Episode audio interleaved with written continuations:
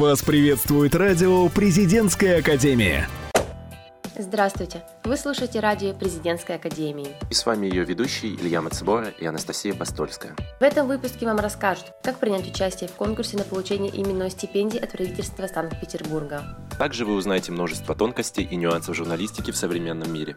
Интервью для абитуриентов. Студенты расскажут, как справиться с волнением и успешно сдать вступительные испытания. О новостях Президентской Академии вам расскажут Екатерина Низовая и Николай Громяк. Комитет по науке и высшей школе проводит конкурс на право получения именных стипендий правительства Санкт-Петербурга в области физики, математики, химии, русского языка и в сфере информационных технологий. Стипендии начисляются с 1 сентября 2019 года. В конкурсе могут принимать участие абитуриенты, подавшие заявление в приемной комиссии образовательных организаций высшего образования, расположенных на территории Санкт-Петербурга, поступающие на обучение по очной форме по направлениям подготовки соответствующим областям или в сфере назначенной называемой именной стипендии. Также студенты очной формы обучения первого курса, достигшие значительных успехов в данной области или сфере, представленные учеными советами образовательных организаций. Временно исполняющий обязанности губернатора Александр Дмитриевич Беглов лично наградил благодарственным письмом и почетным знаком Совета ректоров вуза Санкт-Петербурга выпускницу факультета социальных технологий Евгению Дерконосову. Поддержать ее во время награждения приехал директор Института управления Владимир Александрович Шамахов. По окончании официальной части он лично поздравил Евгению и подарил ей праздничный букет цветов с пожеланиями творческого развития. Мы также, в свою очередь, желаем Евгении стремления на пути к своей цели и безмерно гордимся ее заслугами. moving. Подготовка специалистов будет проходить в рамках новой практикоориентированной образовательной программы Института отраслевого менеджмента Российской академии народного хозяйства и Государственной службы цифровые технологии в торговле. Обучение начнется в сентябре 2019 года. За 25 лет в российском ритейле не только сформировался мощный сегмент товаров и услуг, но и возникли новые профессии, технологии и необходимость в подготовке высокого уровня специалистов для них. При этом в стране практически отсутствует система профессиональной подготовки в сфере розничной торговли. Растущая доля объема цифровой торговли в экономике государств мира, а также жесткая глобальная конкуренция маркетплейсов и экосистем сформировали необходимость создания целого направления в образовательной системе по цифровым технологиям в ритейле. Ассоциация компаний интернет-торговли будет выступать куратором новой учебной программы. Компании, члены ассоциации, будут активно делиться опытом, разбирать реальные ситуации, принимать участие в образовательном процессе. Студенты получат возможность проходить практику в крупнейших интернет-магазинах, входящих в топ-100 компаний России.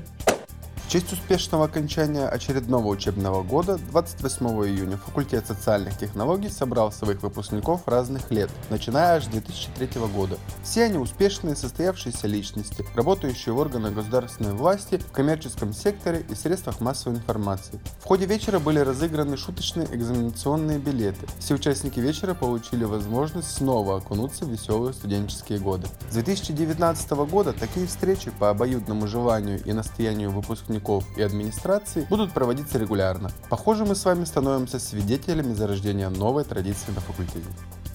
Ректор президентской академии Владимир Мау и президент автономной организации образования Республики Казахстан Назарбаев университет Шитьео Гацу поставили свои подписи под меморандумом о сотрудничестве. Документ направлен на установление и развитие сотрудничества в области образования и научных исследований в целях интернационализации высшего образования и усиления академической мобильности. Меморандум закрепляет такие направления взаимодействия, как организация академических обменов, разработка и реализация совместных программ подготовки государственных служащих, руководителей, магистров делового администрирования и реализация совместной научно-исследовательской деятельности. Стороны договорились прилагать максимальные усилия для развития сотрудничества и не ограничиваться требованиями, закрепленными в тексте меморандума. Документ предполагает также обмен информацией о перспективных проектах для наращивания академических, научных и иных связей. Назарбаев университет, созданный по инициативе президента Республики Казахстан в 2010 году, является первым университетом Казахстана, деятельность которого основана на принципах автономности и академической свободы. Автономный статус был присвоен университету в соответствии с законом Республики Казахстан от 19 января 2011 года. Началась пора поступления в университет, и ребята сдают вступительные экзамены. Но как сделать это максимально успешно и без лишнего волнения? Об этом поговорила с нашими студентами Кристина Макроусова. Здравствуйте, дорогие слушатели радио Президентской Академии. Хочу напомнить вам, что уже совсем скоро начинается череда вступительных экзаменов по направлению журналистика. Именно сегодня у нас в студии присутствуют два очаровательных гостя. Меня зовут Дарья. Меня зовут Алина. Хочу вам сказать, что эти две очаровательные девушки, они сейчас уже перешли на третий курс, и хотели бы мы сегодня поговорить о том, вообще, какие советы вы можете дать э, абитуриентам, которые поступают на первый курс журналистики и вообще на журналистику. Вот, надеюсь, что наше интервью будет интересным. Но пока я предлагаю нашим гостям ответить на билеты, которые, собственно, есть перечни для вступительных экзаменов. И, соответственно, вы проверьте себя, что вы уже знаете, вспомните, как это все проходило. Представьте, что я тот самый преподаватель, который сидел у вас на вступительных. Будем вспоминать. Тяните билеты, читайте ваши вопросы в билетах. Сохранится ли в эпоху интернет радио? Как бы вы ответили на него, будучи абитуриентом? Ну и уже сейчас э, студентом журналистики. Но если быть честной, то именно этот вопрос мне и попадался, когда я сдавала вступительные экзамены. И я на него ответила, что нет, радио не сохранится в эпоху интернета. Почему-то я думала, что интернет поглотит все, и это такая вселенная, где будет существовать все, а вот истинные такие приоритеты не будут. Сейчас же я бы, наверное, ответила, что оно сохранится в эпоху интернет-радио, так как оно будет существовать просто в тандеме с э, его аналогом, то есть интернет-радиовещанием, которые будут в тандеме работать, только интернет-радио будет более усовершенствованное, а вот просто радио, оно будет направлено на слушателей и в основном будет музыкальный и развлекательного формата с новостным, что-то такое. Ну, я думаю, что если бы ты ты отвечала именно так на экзамене, то, возможно, бы это было бы правильно. Думаю, что первый вариант не совсем был правильным. Алина, твой вопрос? Так, чем отличается работа радийного журналиста от газетного? Сейчас, я думаю, на этот вопрос будет нетрудно ответить. Радийный текст должен быть более проще написан, более простыми слова, словами, более простыми предложениями, без всяких сложно сочиненных, сложно подчиненных предложений. Да, где причастные, наоборот, причастные должны быть убраны, конечно же. Вообще, я думаю, что вы справились с нашим испытанием, с нашей мини-игрой. Ну, собственно, я думаю, вы уже поняли тему нашего сегодняшнего разговора. Это вступительные экзамены, как к ним готовиться, что делать, как себя подготавливать, э, когда ты уже находишься в аудитории. И, собственно, такой вопрос, как вы вообще начинали свою подготовку, когда вы начинали ее, с чего лучше начинать, чтобы было более эффективнее, или, может быть, нужно вообще не париться и начинать там за две недели, за неделю до вступительных экзаменов. Именно так я и начала готовиться. Ну вот давай тогда с тебя и начнем. Как вообще проходила твоя подготовка, когда ты ее начинала? О, ну, я по своей природе спринтер, я не могу готовиться за полтора месяца, как некоторые. Я начала готовиться за две недели. За две недели я начала, я прочитала вопросы, подумала, ну я же на них отвечу, и забила на неделю. В итоге а, основательно я начала готовиться за неделю до вступительных, и никогда не делайте так, ребят. Слушай, ну, мне кажется, что даже подготовка за две недели, она может быть эффективной. Вот э, как у тебя это происходило? Ну, мне повезло тем, то, что моя память довольно хорошо работает, и я запоминаю все хорошо просто. Поэтому за неделю я всю основу я запомнила именно в, по части таких каких-то основных предложений, тезисных каких-то ответов я запомнила, но чтобы ответить хорошо и развернуто, и это понравилось преподавателям на вступительных, нужно, конечно, все-таки начать готовиться чуть-чуть ранее. Ну, это хорошо, что ты осознала свою ошибку. Лучше поздно, чем никогда. Даша, надеюсь, что твоя подготовка проходила более заблаговременно. Да, я начала готовиться за месяц до вступ... вступления, это где-то был начало мая. Я такая сидела, и как раз, по-моему, выставили вопросы на сайте обновленные, я такая, а, скоро уже нужно же готовиться. Это же мое будущее, и у меня такое в голове. Я взяла такую тетрадь, я помню, там что-то такое рыженькое, желтенькое, что-то на ней было нарисовано, я уже точно не помню. Она была большого формата альбомного листа, и я я начала в ней писать, потому что я не могу читать с электронных гаджетов, у меня хуже запоминается, а здесь я прописываю, видимо, моя память больше на письменно ориентирована. И я исписала ее всю, то есть все вопросы, что были, я их исписала, написала и учила потом. И учила я так, что под конец я все вопросы, которые были написаны, помнила так, что мне можно было спокойно называть номер страницы, которая был в тетрадке, и я помнила это наизусть. Но я смогу сказать то, что с одной стороны это было плохо, потому что какие-то аспекты я тупо заучила, а не запомнила. И вот эта заучка, она не пригождается в жизни, я скажу вам. А как вы думаете, вообще вот сейчас молодежь, да, они больше к интернету, к печатному виду относятся, чем к письменному? Вот для вас что эффективнее, когда вы пишете сами, переписываете ответы, то есть на листок бумаги, либо же вы просто копируете откуда-то информацию, вставляете ее в Word и все, то есть на этом потом просто заучиваете. Вот что эффективнее из этого всего? Для меня, как я уже повторила, это письменный вариант. То есть я беру, открываю учебник, и, ну или там какую-то статью, и я проще ее перепишу пишу, потому что потом в этот текст я могу собственной рукой что-то добавить, что-то свои мысли, и потом выделить каким-нибудь там ярким цветом какого-нибудь фломастера, и типа это как-то лучше запоминается, видимо. Я даже могу просто прописать, и я уже помню, что я писала. То есть на меня как-то просто копировать, ставить не подходит. Лина, а ты как считаешь? Мне одинаково, я могу и писать, и копи копипастом заниматься, я одинаково запомню, и говорю, хорошо, что у меня такая память. Но вообще, даже с научной точки зрения доказано, что гораздо эффективнее писать, переписывать и для себя что-то выделять. Так работает мозг получше. Ну, надеемся, что к этому совету ребята прислушаются, услышат нас.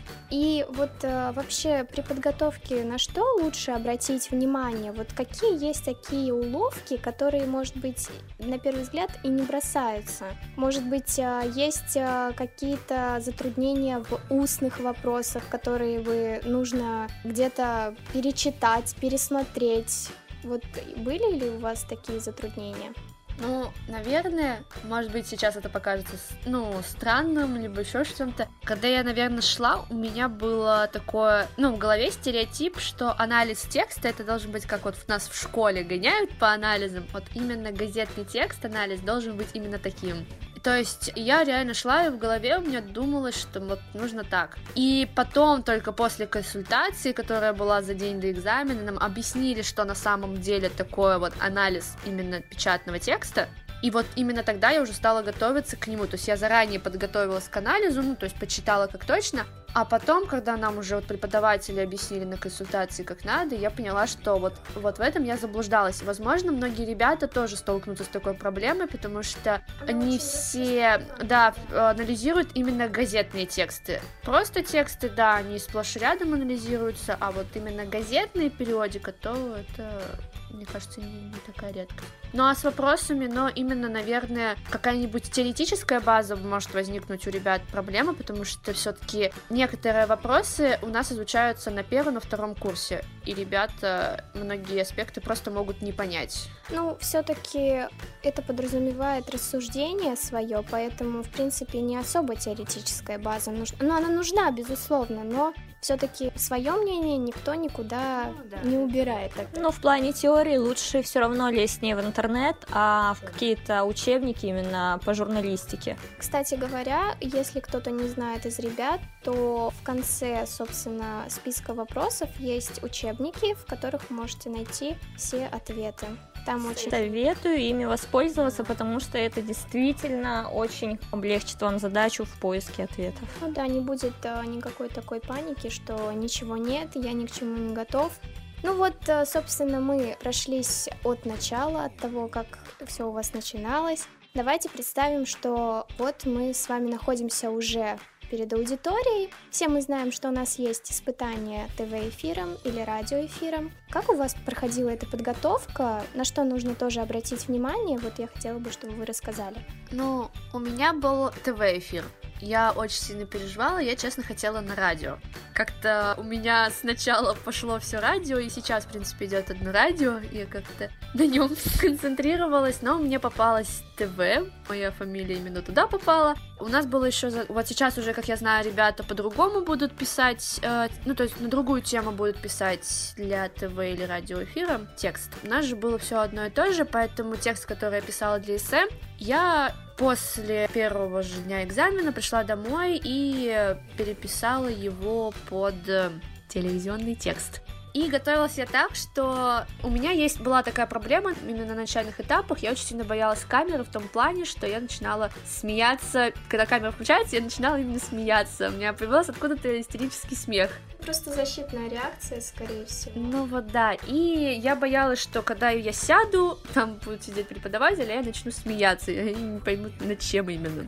И поэтому дома я готовилась, я ставила себе камеру, и тот текст, который я писала, я просто его проговаривала. То есть я пыталась представить, что я нахожусь на этом экзамене и именно его рассказывала. Мне кажется, что практически какой-то дома можно порепетировать, чтобы проговорить. Но мне вот именно сама камера была нужна, чтобы привыкнуть к ней и не засмеяться. Хотя есть люди, которые не нужна вот такая подготовка, которые спокойно к этому относятся. Что я могу сказать? Ни в коем случае я видела, как ребята сидели и зазубривали свой текст, чтобы не подсматривать во время записи, потому что нам говорили, что чем меньше вы подсматриваете, тем лучше и больше баллов зачисляется.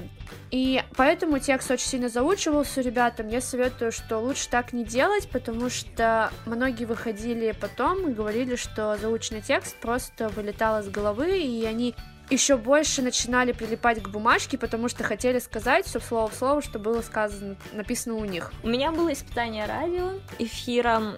Это легче, чем ТВ, потому что, по крайней мере, на тебя не направлена камера, и ты можешь читать, читать с бумажки, главное ей не шушать, чтобы в микрофоне не было слышно вот этого звука бумаги. Но это полегче, это полегче особенно тем, кто очень сильно боится камер. Чтобы голос звучал лучше, просто разработайте его в плане начните читать тексты вслух, желательно записывать это на диктофон и прослушивать себя. Пойте побольше, пойте, очень хорошо разогревает связки. Можно, конечно же, еще взять всякие советы у музыкантов, их очень много в интернете, поэтому просто вбейте, как музыканты разогревают свой голос, и найдете, найдете для себя что-нибудь. Нет, на самом деле это эффективные правила, действительно, к ним стоит прислушаться, особенно к тем, кто попадет на радиоэфир. Это все происходит рандомно, то есть это такая своеобразная рулетка, никто не знает, где окажется, но это все можно узнать заранее, поэтому, в принципе, бояться не стоит точно.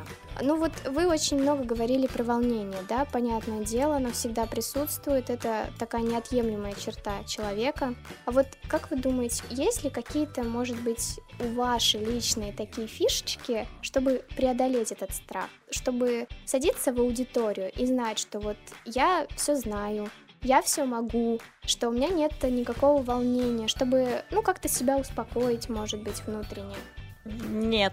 Как я не пыталась что-то себе наколдовать в мозгу, как я не пыталась себя в чем-то убедить, у меня это не получается. Единственное, я успокаиваюсь, когда начинаю тереть руки. Я очень часто и скажем так, интенсивно начинаю тереть руки, пальцы, разминать. И единственное, что меня успокаивает, это я всегда снимаю кольцо туда-сюда, туда-сюда. Маша, а у тебя есть какие-нибудь такие лайфхаки? А ну вы спросили самого волнительного человека в универе, потому что я все воспринимаю близко к сердцу. Мои друзья это подтвердят. Для меня сейчас сдача экзаменов это я ничего не знаю, а, паника и все такое. Оно и здесь было то же самое особенно потому что это что-то новое. Поэтому я часто иногда себе говорю такую фразу, ну, к примеру, это «мы ежики маленькие, но сильные». Не знаю почему, но именно она меня как-то успокаивает. Как у Алины сказала, она, например, что-то делает со своими руками. В принципе, я тоже делаю, но у меня увеличивается жестикуляция. Я начинаю почему-то именно руками разводить в разные стороны, показывать что-то, вот прям очень сильно. Но у меня вот на экзамене мне помог такой совет, это в том плане, что все вокруг меня тоже волновались, но из-за того, что я начинала с ними разговаривать, вот эта дружеская атмосфера, потому что ребята были все очень дружественно настроены друг к другу, мы начали как-то просто общаться, просто маленькие фразы, И волнение очень хорошо снимает. Ты просто разговариваешь с человеком, понимаешь, что ты тут не один такой, вы все тут сдаете, что вы пойдете вместе, и все равно вот эта как-то дружеская атмосфера, если есть, а если вы еще с друзьями пришли, это вообще очень хорошо помогает, потому что многие девушки или там парни, они приходили со своими друзьями, и вот эта поддержка, ты там все сможешь, это очень хорошо настраивает, поэтому вот мне спасло то, что я начала общаться с людьми там, знакомиться, и вот волнение вот это сняло. Ну да, потому что все там равны, все сидят так же волнуются, это очень помогает, я согласна с этим. Тоже так же все это проходили. Довольно очень интересный и часто задаваемый вопрос вообще не только абитуриентов, но и всех студентов и школьников – это списывание. Сейчас не будем э, лукавить и вообще что-то говорить, что это невозможно. Все гораздо это сделать, просто каждый по-своему. Вот как вы считаете, на вступительных возможно ли это? Подчастую списывать никогда не стоит, потому что, ну, это чувствуется преподавателем. Все-таки как-никак, тот человек, который уже сдает несколько сессий подряд, нужно все равно взять за основу можно что-то, но списать, вот подчастую списывать это всегда плохо, это всегда видно, потому что я не знаю, как преподаватели это чувствуют, но вот они прям Все приходят с опытом, все преподаватели опытные, и мне кажется, даже в многих моментах они могут помочь, поэтому, в принципе, бояться не стоит вообще. Но насчет списывания я в своей жизни, ну вот, по крайней мере, в университете, я еще пока ни разу не списывала.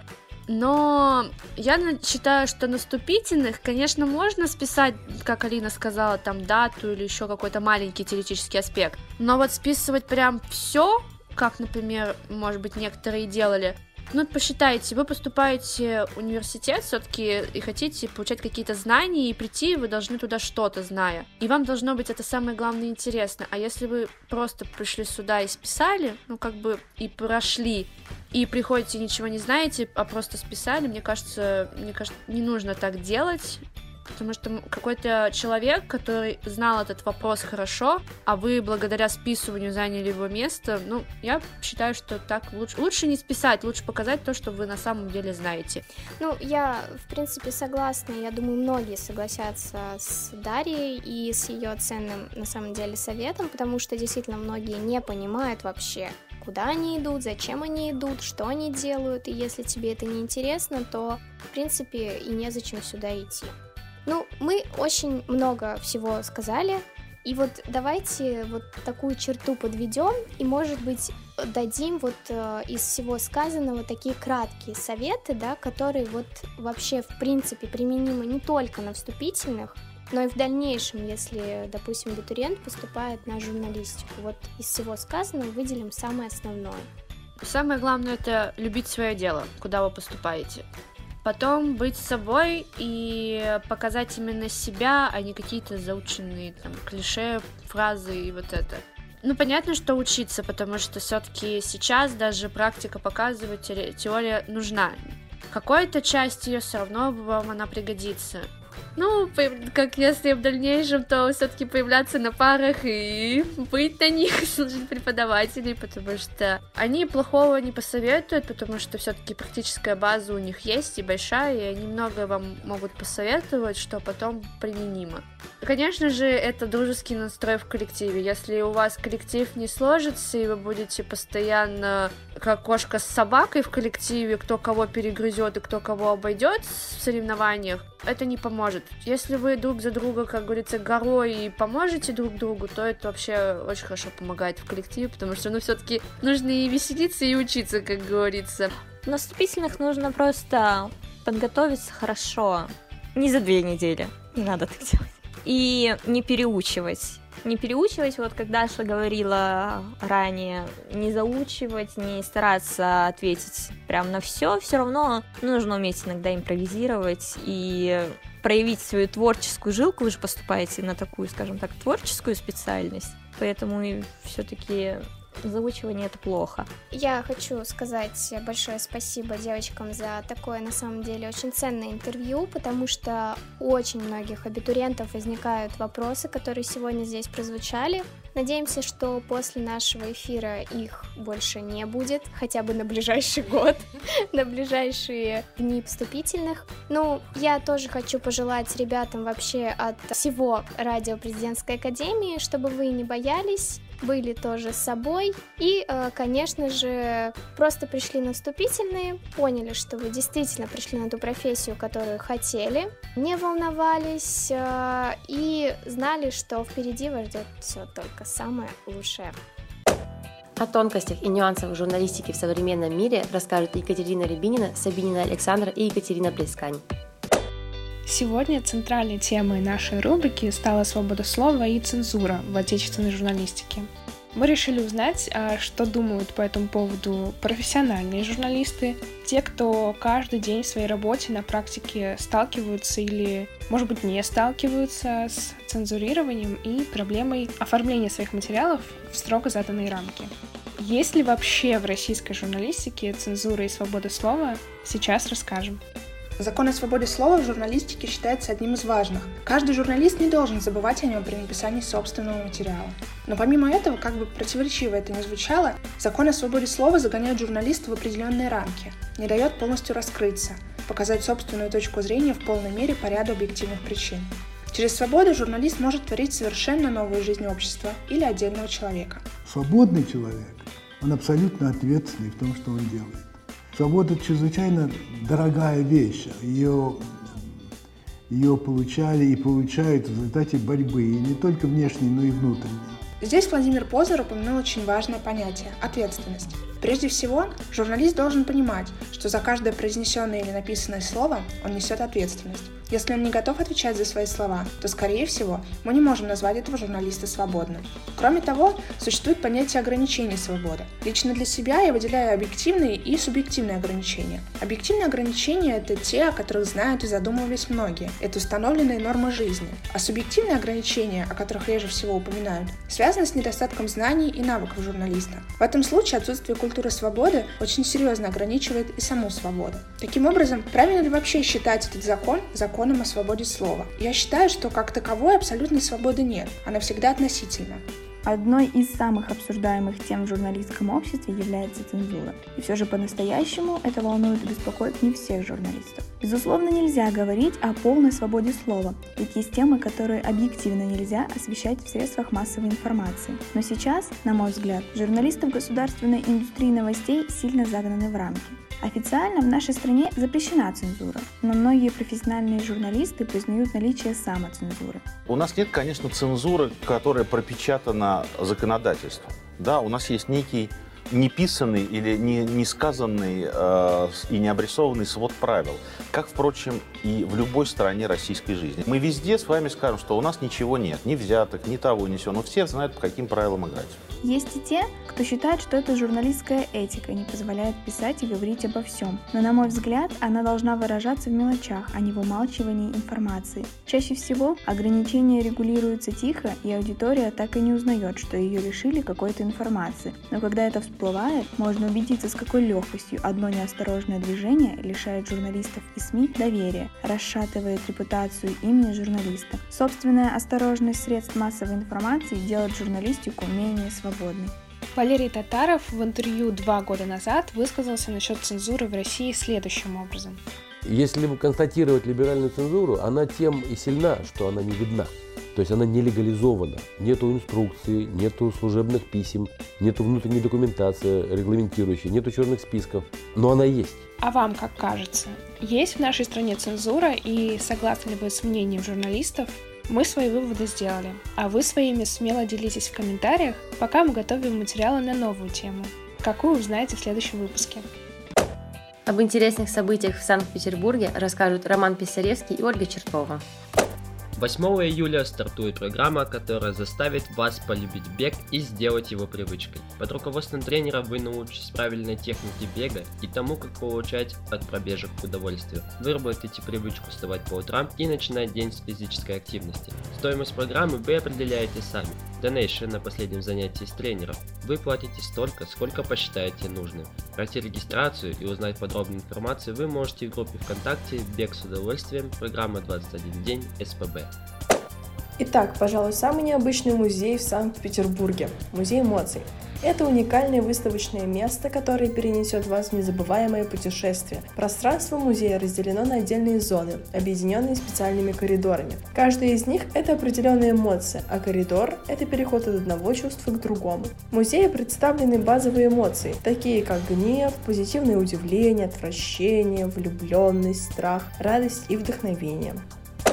Для любителей музыки рекомендуем фестиваль Бродский драйв. Целый месяц с 27 июня по 28 июля каждые выходные представители трех поколений джазменов из Санкт-Петербурга, Москвы и стран зарубежья будут сменять друг друга на открытой сцене. Финальные выходные фестиваля 27 и 28 июля перед зрителями появится трио Вячеслава Гайворонского и трио Андрея Кондакова, художественного руководителя фестиваля Бродский драйв. Все выступления пройдут в саду Фонтан Банного дома, Литейный проспект 53. Вход свободный. 20 июля состоится большой благотворительный концерт памяти Честера Беннингтона в Петербурге, который пройдет в клубе «Аврора». Легендарный музыкант и вокалист группы Linkin Park оставил после себя огромное наследие из песен, которые мир не забудет никогда. Именно они прозвучат на большом концерте 20 июля для всех поклонников и фанатов творчества великого музыканта. Для любителей автомобилей и тех, кто устал от городской суеты, с 5 по 7 июля пройдет фестиваль BugHaus Fest. Экипажи из разных стран Европы представят автомобили винтажной марки Volkswagen Käfer и другие машины, напоминающие насекомых. Зрители смогут насладиться эстетикой классических жуков и проголосовать за самые стильные экземпляры. Помимо легендарных жуков, на фестивале можно будет увидеть культовые мотороллеры Vespa и другие ретро-автомобили. Фестиваль пройдет в городе Кронштадт, порт Великий князь Константин, вход бесплатный.